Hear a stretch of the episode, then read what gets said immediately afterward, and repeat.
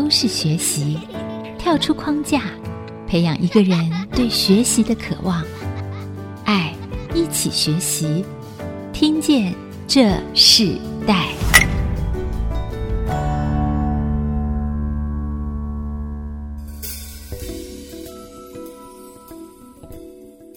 各位听众朋友，大家好，欢迎收听 IC 之音主科广播 FM 九七点五。你现在所收听的节目是《听见这时代》。今天我们在《听见这时代》的时代学习关键字，我们想跟听众朋友分享的是公益传承哦。那今天跟我们一起分享这个主题的来宾是竹南网络扶轮社的呃现任社长林博佑社长啊、来到我们的节目。他自己本职也在住商不动产头份中央加盟店担任副理的工作。那我们今天很高兴可以邀请他他。跟我们一起谈到公益传承这个主题，我们先请博佑跟我们的听众朋友问声好。IC 之音的听众朋友，大家好。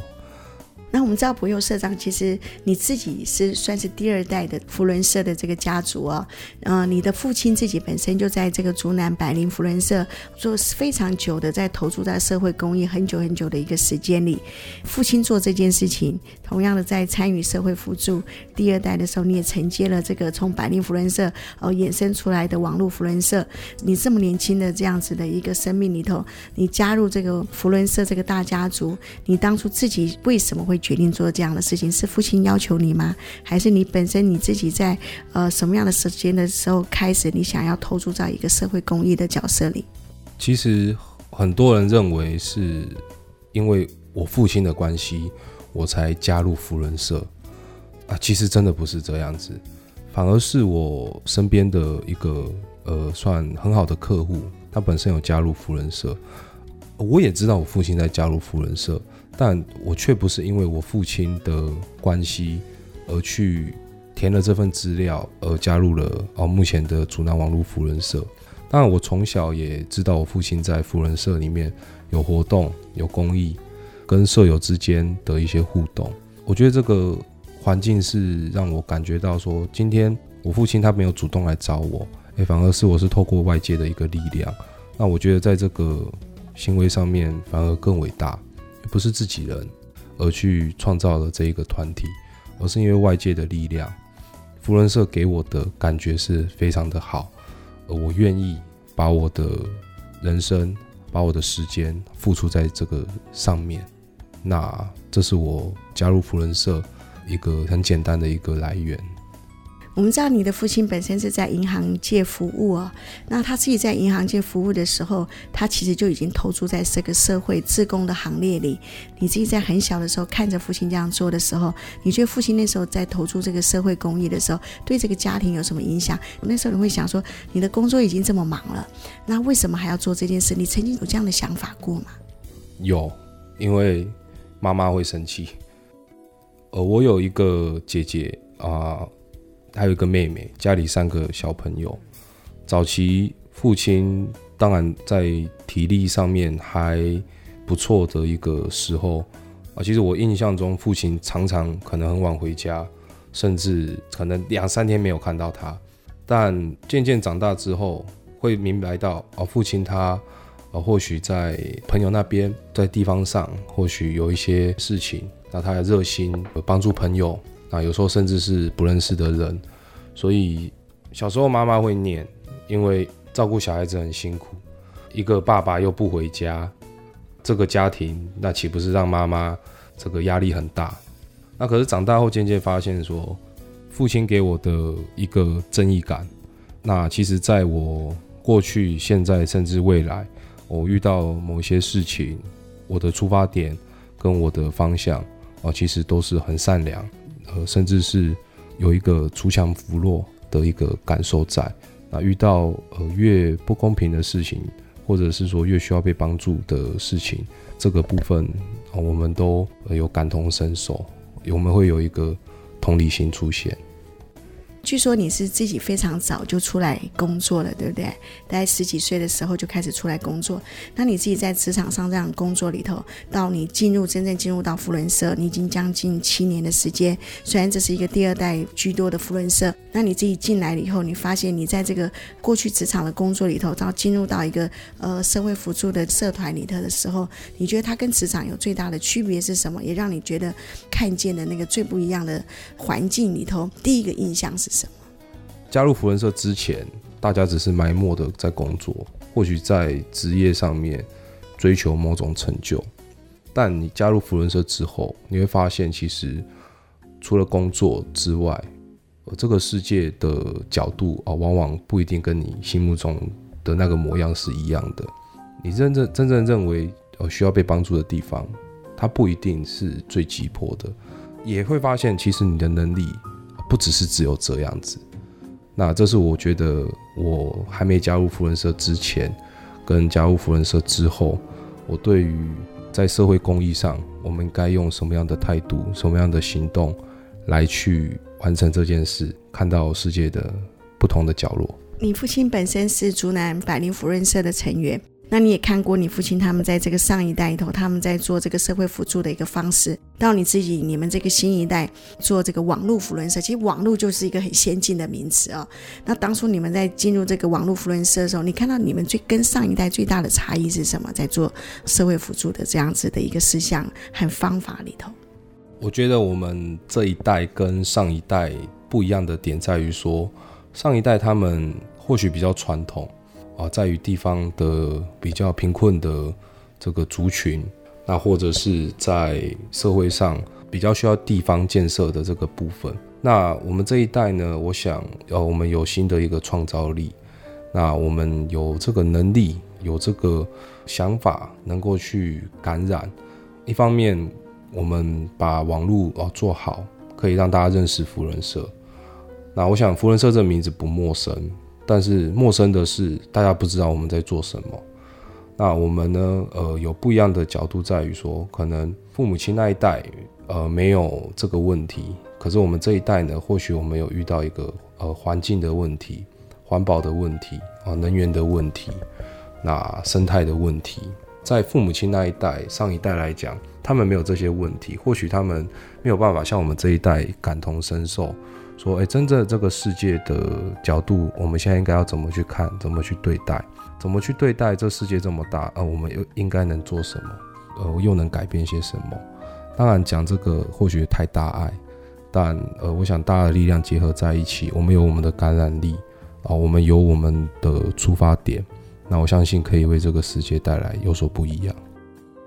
担任扶轮社这样子的一个社长的位置哦，你觉得给你最大的挑战是什么？我觉得，毕竟每一任社长都不曾当过社长，这都是一个全新的一个扶轮社给你的一个机会啊！我觉得最大的挑战是，我如何让我今年我们竹南王屋社变得更好哦，更不一样。那要求到我们不要像每年啊日复一年的一个活动的计划，我们是不是能够在啊我这一届做一些改变？那不一定是要做的多，而是是不是在某一些事情活动上面，我们能不能做得更好？那我想，在担任社长的未来这一年，我比较大的挑战是哦，如何改变，那让我们竹南网络扶人社变得更好。好，我们听见这时代，我们先休息一下。我们在下一段要继续邀请我们今天的来宾，竹南网络福人社的这个现任社长林柏佑，来跟我们继续分享在公益传承里头他所经历的生命故事。我们稍后回来。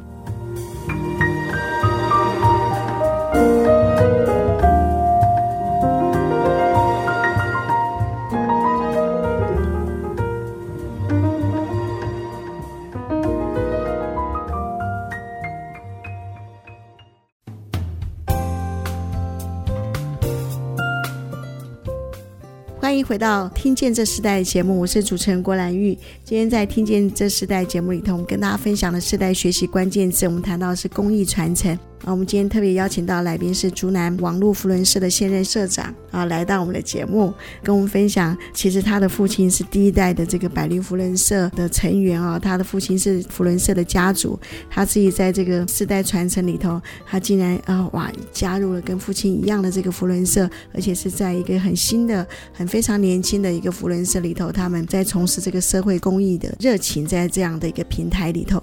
其实柏佑社长非常的年轻哦，呃，现在还没有结婚，加入福伦社已经七年的时间。你还记得你第一次加入这个网络福伦社的时候，你学习到的第一件事情是什么吗？我在七年前第一次加入，那个时候很陌生，也就知道福伦社这三个名字而已。那个时候加入，当然自己哦也愿意参与这一这一个社团。那当然也愿意接受社团之后未来的各个活动的计划。那让我第一件感受到跟我过去前所未有的呃一个挑战是，呃，我们如何学习在这个社团里面大家分工合作。这是我在扶轮社里面我第一件所碰到的一个事情。因为大家来自四面八方，不同的家庭、不同的背景、不同的工作，呃，如何我们从四面八方聚集在一起，而要共同的去做某一件事情，大家又该如何的去分配，各司其职？我想在这个工作分配上面，是我第一件加入福恩社所学习跟面对到的事情。这跟你自己现任，你也在这个住商不动产担任主管的工作，在职场里头担任的主管工作，和你觉得在社团里头担任社长的工作里头有什么样的不一样的地方和相同的地方吗？在福人社里面，要求对事情要真诚，事情的背后真假，那对人当然也相对要真诚。所以在福人社里面，我们没有太大的职业之分，没有太大的。所谓的年纪上的差距，因为扶轮社我们而相遇，呃，我们也因为扶轮社我们也公平。大家在扶轮社里面，呃，跟职场的差异化在于是说，做的每一件事情，我们不要求哦谁要做多谁要做少，而是我们看到我们走到终点，我们是不是有把这件事情做好，大家一起去享受的做好的这一份荣耀，这一份欢乐。那职场的差异化在于说，毕竟职场呢，它有太多的面向跟太多的角度。那呃，每个人都其实都会有私心存在。那职场上面啊，我们只能用教育的方式啊，用以身作则的一个角度啊，来去要求呃我们的员工，那或者是说在服务的过程中，我们的客户。他比较跟扶轮社不太一样啊，毕竟福人社我们不求回报。那在职场上面的话，毕竟呃有这个营运上的成本的问题，那客户的要求跟同仁之间的一个互动在，跟福人社最大的差异在于说，呃，职场它我们毕竟是要走服务，福人社它不同的是哦，我们是不求回报的付出。你自己所学，我知道好像是念资讯的，对不对？进入到这个福伦社的这个领域的服务平台的时候，你觉得对你最大的跨越、最大的影响是什么？加入福伦社跟我的工作啊，或者是我过去所学的最大的影响在于说，哦，我很愿意无私、免费的去提供我所知道的、我所会的。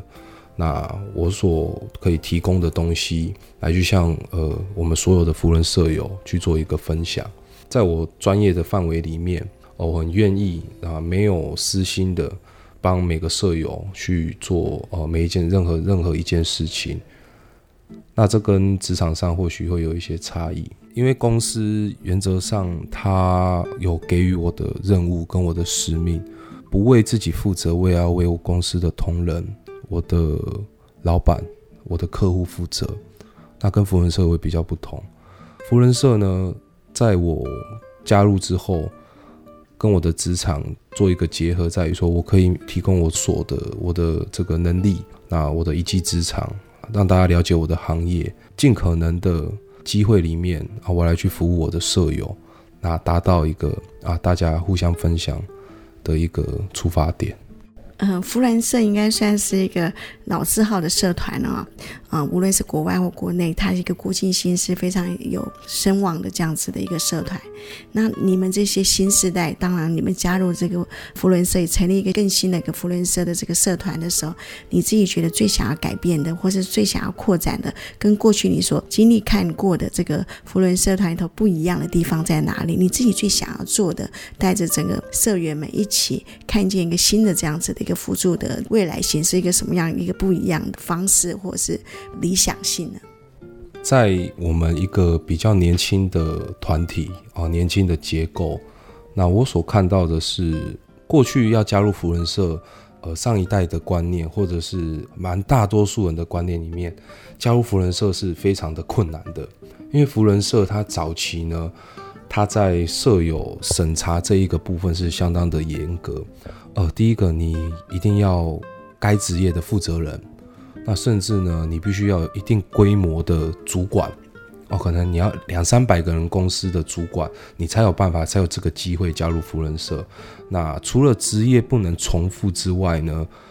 早期扶轮社的门槛是相当的高。但是在我们这个新的世代的一个氛围下面，呃，我们其实我们会发现的说，福人社它也会面临到了一个是组织发展的一个问题存在。当然，我们不是说为了要哦，扶轮社有多好看，人员有多少，而是说我们如何在这个世界上，在我们这个社会上去集结各方面的这个人才跟我们的这个力量来去做各项的活动。那其实，在我加入扶轮社，我想改变的是说，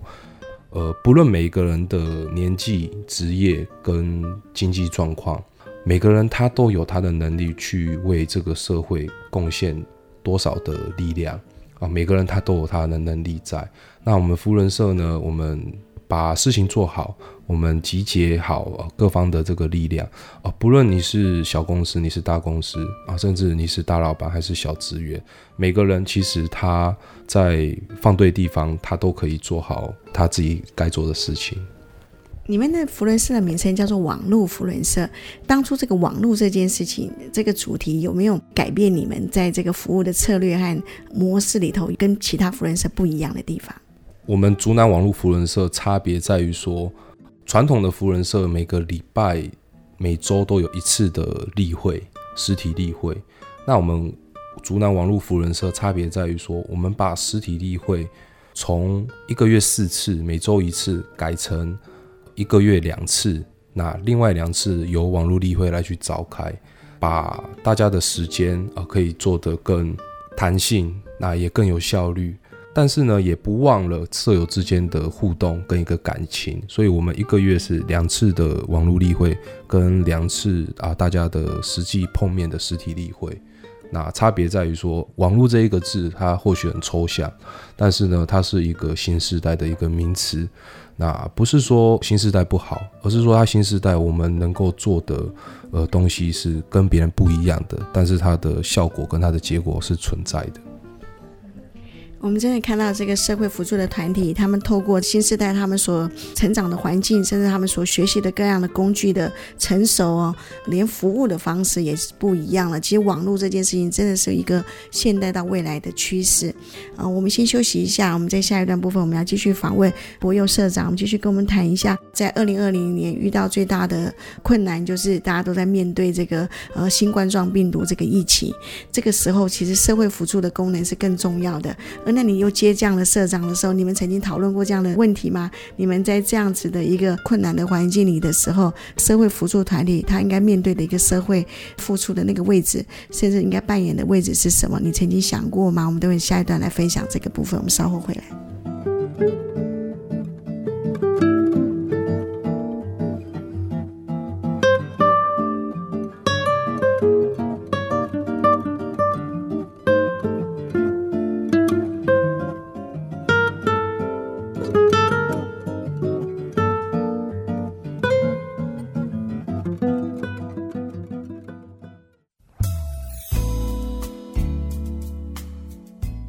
欢迎回到《听见这时代》的节目，我是主持人郭兰玉。今天在《听见这时代》节目里头，我跟大家分享的时代学习关键字，谈到公益传承。在我们现场来宾是竹南网络扶轮社的现任社长。啊，林伯佑社长来到了节目啊，在今年你担任了社长的工作，可是，在今年在担任社长工作的时候，我相信应该是比历任所遇到的挑战更大。你我们正好遇到了一个不只是产业，在这个社会辅助的这个社团里头看到的，就是全部的人都在面对新冠状病毒现状的问题。那你自己在这个过程中里头，我相信啊，无论是你们在社务的活动，甚至很多的活动都已经停止了。那虽然你们用了很先进的这个网络。啊，是你们很重要的一个联络的工具里头，你自己怎么看待？在这个社会辅助现在在这么重要的一个社会需要的一个环境中，你们可以再做哪些事情？这一次新冠状病毒的一个疫情哦，我想呃，这个呃大家都很恐慌，那也都很担心。在于我们竹南网络扶人社，那如何在这个时间点来去？呃，面对这一个算全球性的一个这个危机，确实是蛮辛苦的，因为也造成说，在很多实体例会，虽然说我们网络去做沟通、去做交流，但是很多东西我们还是得靠实体例会来去做一些讨论跟布达。当然，也在政府的呼吁下，我们扶轮社是这样子的，要先。保护自己，你才有办法保护别人。所以，其实，在这一次疫情下，我们取消了很多的大型活动。在取消很多大型活动，我们又没有办法坐以待毙的情况下呢，我们就采用所谓的个别性小组的一个会议来去做讨论。当然，时间可能会比较冗长，讨论的事情也没有办法真的像过去这么的有效率。呃，不过我们尽量。把可能性的这个危险，我们把它降到最低。那先爱自己，你才有办法爱别人。用这种方式去维持我们目前一个社团上的营运。那像今年的一个交接典礼，那或许我们就要往比较小的规模，但小的规模呢，又不失传统。不失传统的背后呢，呃，又让这个我们的一些交接典礼可以顺利的完成。那能不能说在这一次的这个疫情下，我们又能做什么啊？除了刚刚有讲到的，我们减少这个碰面的机会，减少会议，减少聚餐，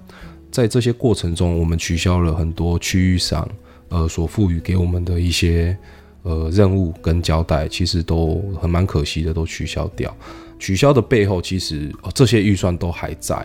而我们能够做的是说，在我们今年度哦遇到这一个呃冠状病毒的一个肆虐下，呃，我们准备好了，我们在明年度或许把今年度没有做的事情，我们在明年度呢，呃，我们做得更大，我们做得更好，把过去呃原本要做的事情呢，我们把它做一个扩大，让大家在这个疫情过后。哦，能够感受到哦，福人社的付出，那这是我想福人社我们在现阶段，我们虽然说比较保守，但是呢，呃，我想我们准备好哦，面对病毒过后的一个新的挑战，那我们会做得加倍的更好。像你现在担任这个扶轮社的职位的时候，你会主动跟父亲讨论这样子的社务上的一些想法，然后通常你父亲会给你什么样的建议？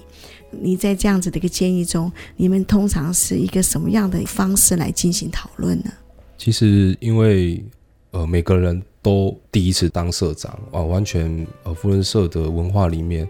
呃，比较少人当第二次，所以大家在接社长的那一个年度，基本上都完全没有经验。所以呃，其实我在富人社所遇到一些问题，不论是在办活动，或者是在社团的运作上面。我下班或者是遇到事情，我还是会跟我父亲做请教。当然呢，也不完全是参考他给予我的答案，或者是给予我的建议，因为我还是要尊重我扶轮社呃有的这些文化呃我的舍友啊、他们能够接受什么，他们比较能够喜欢什么。父亲有他呃上一代他的保有蛮好的一个传统。那是不是说，在于我接下来未来的一年，我要遇到的事情上面，我能够不失传统，又可以结合一个很新的一个东西出来，让扶轮社更好，让这个世界更好。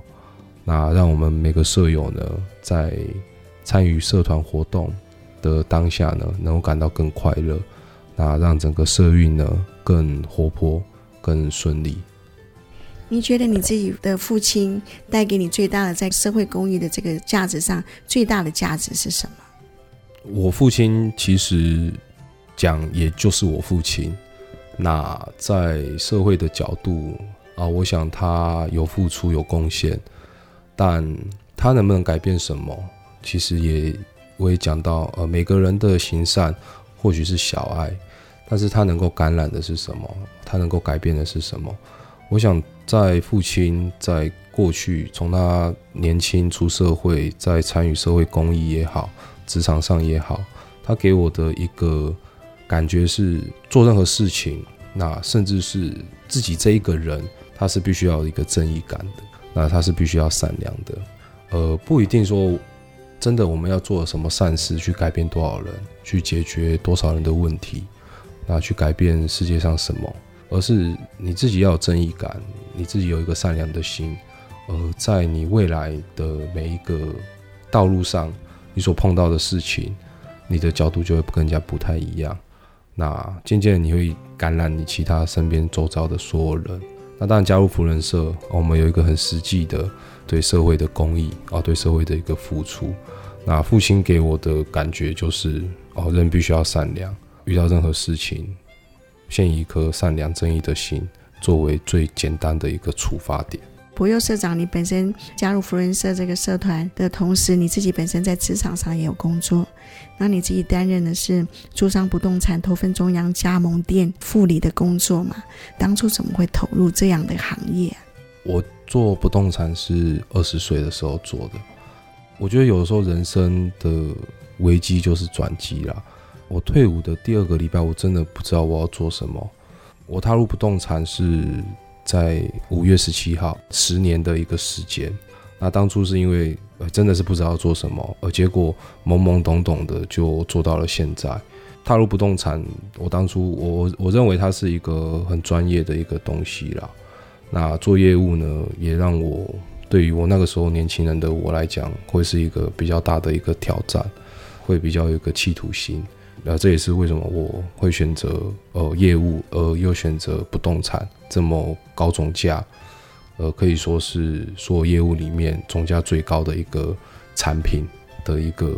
出发点是，大概是想要挑战吧。那我们知道，其实地产的工作，你二十岁就投入到现在，其实是很长的一个时间。那你觉得这份工作带给你最大的价值是什么？踏入不动产这么多年来，给我的一个价值。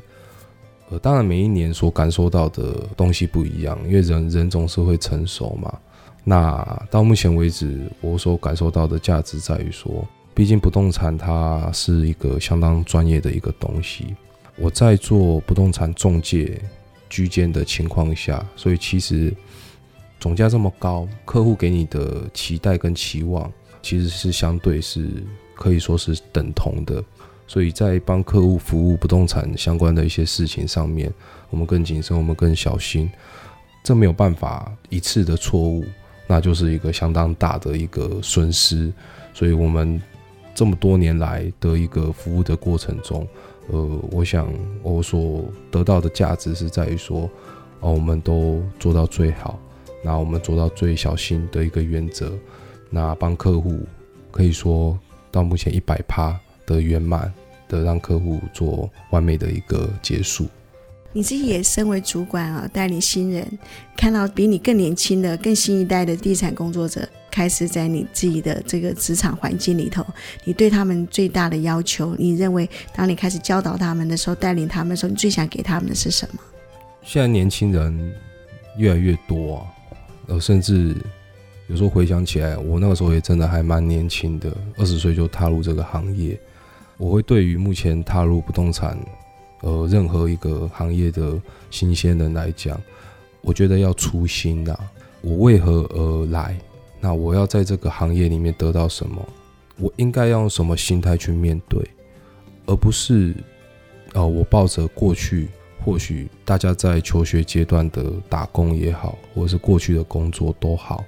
而你如何去尊重你的工作？你学会尊重你的工作。你就会对你的工作的态度跟想法会完全不一样。那我觉得初心蛮重要的。那我们这一段我们就先在这里休息一下。我们下一段部分我们要邀请林柏佑社长跟我们继续分享，在他手上，如果他要回馈这个社会资源，他最想要回馈的是什么？我们稍后回来。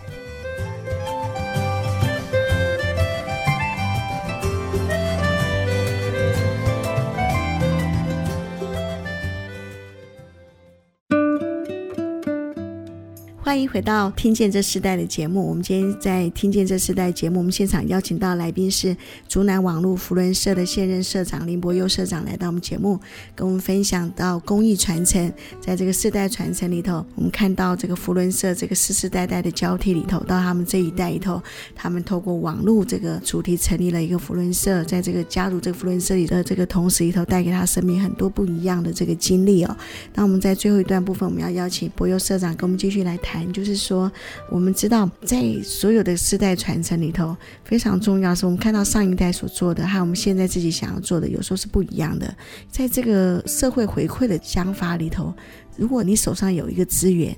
这个资源你最想给这个社会的是什么？如果我目前手头上有一个资源，呃，其实我最想给的是教育这一块，从古至今。人类的文化已经几百几千年了，那从以前的战争、疾病，那当然现在也有，那到现在的经济的问题、社会的资源贫穷跟物资的匮乏，如果我现在手头上有一份资源，或者是我想做一件事情，那我或许会从教育来着手。那因为呃问题永永远都存在，却永远没有办法解决。往往人们只看得到哦，现在我们所面对的，我们去把它解决。但是呃，明天呢？啊，明年呢？那我觉得，如果能够改变一些什么，或者付出一些什么，那我希望可以在教育方面带领哦，或许我们身边周遭认识的人也好，或者说我们自己的地方，我们自己的故乡哦也好，哦，或许给他们一些更好的教育。呃，毕竟呃，未来。是每个人都会面对到的，那会达到一个感染力，我觉得更重要。嗯、呃，你提到教育这个部分嘛，其实我们知道教育的传承也是很重要的。你还没有结婚，可是你也要未来要步入这个婚姻的这样的生活里头。如果你今天要想要传承给你下一代很重要的一个价值，你最想传承的是什么？如果我要现在对我未来的孩子说。一段话，或者是说啊，爸爸可以给你什么，或者说爸爸希望你要什么的话，呃，我觉得，哦，我希望我的孩子善良吧，因为在一个人的善良的面前，我想他做任何事情，他都会考虑到呃自己跟别人的感受。那只要坚持着自己的信念，那我想未来在人际关系还是交友上面。跟工作上面，他总始终都会做对的事情。除了现有的你在这个地产方面的工作，还有你在做社会辅助这个社团的投入之外，你还有没有想要挑战什么样的领域呢？现在当然有参加扶人社，那自己的工作其实也还蛮忙碌的。那如果可以的话，我想在未来是不是自己有机会？更多的时间上面的话，应该会希望第一个多陪陪家人呐、啊，第二个是不是说在福人社里头的一些活动跟一些公益团体里面呢，不失自己的工作对公司的一个期待，那也对自己的一个抱负的情况下的话，呃，我应该还是会希望在自己。呃，喜欢的或者想看到的一个东西上面做一些付出的贡献，能不能说在这一些事情上面，我能够找到不一样的快乐？那我们节目最后的时候，我们想请林柏佑社长给我们分享，就是说，如果呃有更多年轻人想要投入这个社会辅助的社团的时候，你会给他们什么样的一个建议和他们的态度？应该保持一个什么样的态度再来加入这些辅助的社团？当然，加入社团之前啊，我也会希望说，哦，第一个看我们有没有这个能力，那我们有没有这个时间。既然加入了啊，我们就能够说，不一定要求做到最好，但是我们既然有付出了，既安之则安之的一个心态啊下去加入这个社团，在时间允许、经济允许的一个情况下，有些东西是需要靠培养的。嗯，当下或许没有太大的感觉，但你也不排斥。那我想人与人的互动是这样子的，呃，时间一长，你会在社团活动上面啊找到你不一样的一个感觉，会让未来在参加社团活动上面，你会走得更快乐、更顺畅。社团活动它毕竟是以公益团体、以做公益为出发点，所以我希望是说，如果说哦，你刚出社会也好，或者是说出社会有一阵子的。呃，一些呃社会人士，那我希望说，哎，加入社团，你自己要快乐哦，我愿意加入这个社团，而不要抱着啊谁介绍的，从来不是自己的想法居多。那加入社，我觉得第一个要快乐，啊，第二个呃就是来交朋友的，这么的一个简单。那我们交的朋友的这个目的呢，呃，又是啊这些朋友大家都在做善事啊，大家为了某一件事情在付出。那第三个呢？加入社团，我觉得不要勉强了。前面提到的可能时间跟经济上面，那跟自己的心态上面的调整啊，也没有那么大的压力。出发点要符合自己哦，确实我自己愿意哦，我愿意的一个角度。其实我愿意很重要啊，就是真正要做一个社会公益付出的社团并不容易。除了忙碌自己的工作之外，我们还要参与这个社会辅助的行动，其实是必须要付上自己的体力。然后还要付上自己的时间，这些都是其实，在看到整个社会公益的这样子的一个团体里头，常常看到这些人愿意付出，看见这个社会更多的和谐，这是一个非常好的一个投入。那我们今天非常谢谢竹南网络扶轮社的这个林伯佑社长来跟我们分享你自己在这个公益传承里头的学习的历程。那我们在最后是不是可以给我们听众朋友，请你跟我们听众朋友分享一首对你最有意义的一首歌曲，并谈到说这首歌曲。它对你的意义是什么？呃，当然这一首歌曲不一定是一直我很喜欢的啦，但是我觉得在我们目前呃大家这个全世界所面临到的一个疫情的一个问题存在，其实还是有很多人在为这个事情在付出，在为这个社会来付出。我觉得目前的环境啊，呃，也蛮适合这一首歌的。那是张韶涵的《隐形的翅膀》，那也希望说可以为我们台湾啊，为了我们这个世界，呃，我们赶快一起度过这个难关。或许我们还看不到，但我想机会呃，永远它都一直还存在，呃，还是有人在默默的付出。那或许我们没有办法为这件事情做上什么，但呢，呃，我们相信自己在防疫上面，我们尽量减少。呃，人与人之间的互动，我们赶快让这件事情过去。那我想，呃，明年啊，或今年会更快乐，更容易，呃，让这个世界变得更好。那我们就在这个林伯优社长推荐的这个张韶涵的《隐形的翅膀》这首歌曲，跟听众朋友说声再见。我们今天非常谢谢你，听见这时代，我们下次再见，拜拜，拜拜。听见这世代。建立爱的连结，中华民国资源媒和互联协会邀请您一起启动公益资源，实现分享与给予的良善社会。每一次都在徘徊孤单中坚强，每一次就算很受伤也不闪泪光。我知道，我一直有双。隐形的翅膀。